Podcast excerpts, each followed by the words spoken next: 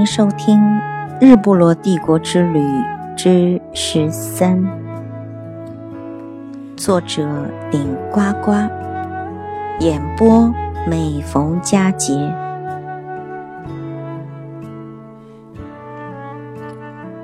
离开逃婚小镇，大巴便直接将我们送到了格拉斯哥的一家宾馆。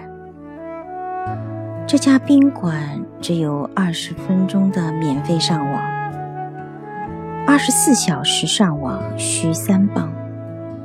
精明的中国游客感到不划算，于是便和 WiFi 说了声再见。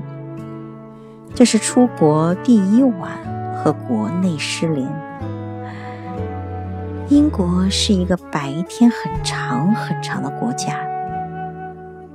晚上七八点，国内已经是晚饭吃好了，澡也洗好了，这里却还是精神抖擞的白天。于是，几乎所有人将行李一放，抓紧机会去看看格拉斯哥。我在行前做功课的时候。只做安排的景点，没有将入住的地方也关注关注。所以回家在补课的时候发现，格拉斯哥，我有眼无珠，没有好好的看看你啊！今生遗憾，永远遗憾的感叹。格拉斯哥坐落于苏格兰中部的。克莱德河西岸是苏格兰最大的城市，英国第三大城市。人称格拉斯哥是现代苏格兰的灵魂。格拉斯哥市内有格拉斯哥大教堂，它是苏格兰仅有的中世纪大教堂。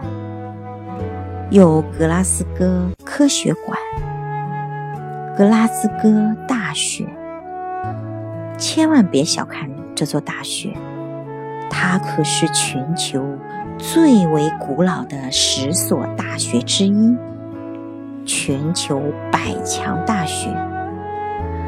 瓦特是格拉斯呃格拉斯哥大学的一颗耀眼的明星。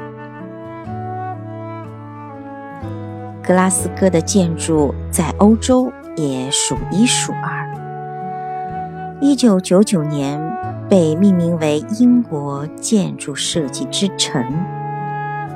我们入住的宾馆正好在啊克莱德河旁边，而那些世界级的现代建筑就在这里。我们有幸见到了苏格兰展览会中心。世界十大会议中心，它排第五。紧挨着的，紧挨着它的是，呃，克莱德剧场。外观呢，有点像悉尼歌剧院，是格拉斯哥比较有特色的建筑。于是我们沿着克莱德河散步。见景就随意拍，还真拍了不少。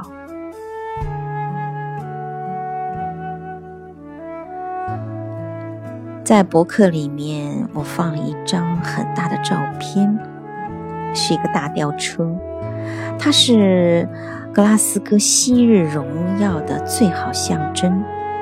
那时，格拉斯哥给全世界的火车制造啊制造机车。当时许多世界最大的轮船都在克莱德河畔的造船厂里面制造出来的。于是，这样的一种吊车便永久的啊耸立在克莱德河畔。我们有幸见到了它。当时真不知道它如此辉煌的历史。先生只是随手一拍，等我回家在网上一查，才恍然大悟，原来他可不是等闲之辈。如果在前行，在行前对格拉斯哥有一点儿的了解，那么我们一到格拉斯哥就可以立即打一辆出租，先到格拉斯哥市中心兜一圈，回来再在宾馆旁的克莱德河畔走走，这样就不留遗憾了。可惜没有机会了。将此遗憾留给准备境外游的老朋友。行前做功课，可不能马虎。如果你有机会到格拉斯哥，千万记住，请先做好功课。本集演播完毕，谢谢您的收听，我们。下集再见。